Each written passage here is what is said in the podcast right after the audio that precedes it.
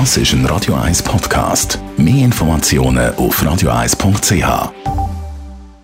Espresso, Latte Macchiato oder lieber ein Cappuccino? Es ist Zeit für die Radio 1 Kaffeepause mit der Serafina Loginbühl. Präsentiert von der Kaffeezentrale. Kaffee für Gourmets. www.kaffeezentrale.ch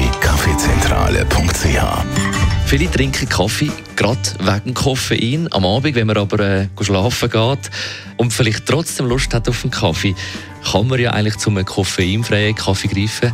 Serafina Luckenbühl, unsere Kaffee-Expertin, macht eigentlich den koffeinfreien Kaffee gar nicht mehr wach? Nein, also wenn man den Kaffee entkoffeiniert, bleibt immer noch ein Restkoffeinanteil drin. Das darf bis zu 0,1% Koffein sein, um noch als koffeinfrei zu gelten.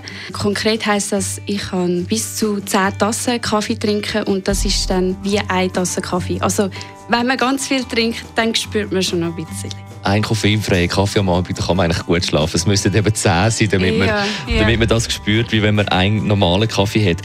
Schmeckt koffeinfreier Kaffee? Also beim Prozess, also wenn man den Kaffee entkoffeiniert, gehen viel Aroma und Geschmacksstoff natürlich verloren. Also es wird nicht nur das Koffein entfernt, sondern auch eben die Geschmacksstoffe.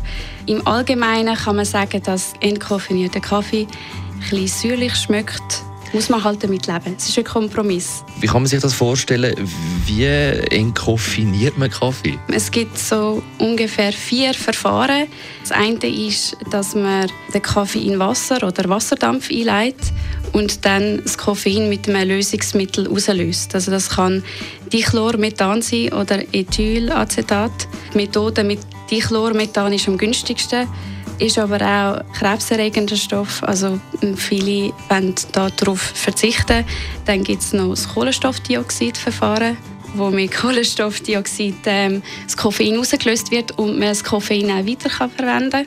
Und als letztes Schweizer Wasserverfahren, wo man wirklich nur mit Wasser das Koffein rausnehmen ist aber sehr aufwendig und auch sehr teuer generell den aufwendig. Koffeinfreien Kaffee, aber du hast uns da ein bisschen Licht ins Dunkel gebracht, Serafina Lugenbühl. Vielen Dank.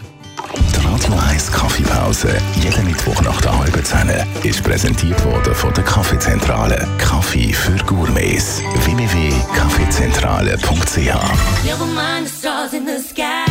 Never mind the wind and the why. Das ist ein Radio 1 Podcast. Mehr Informationen auf radio1.ch.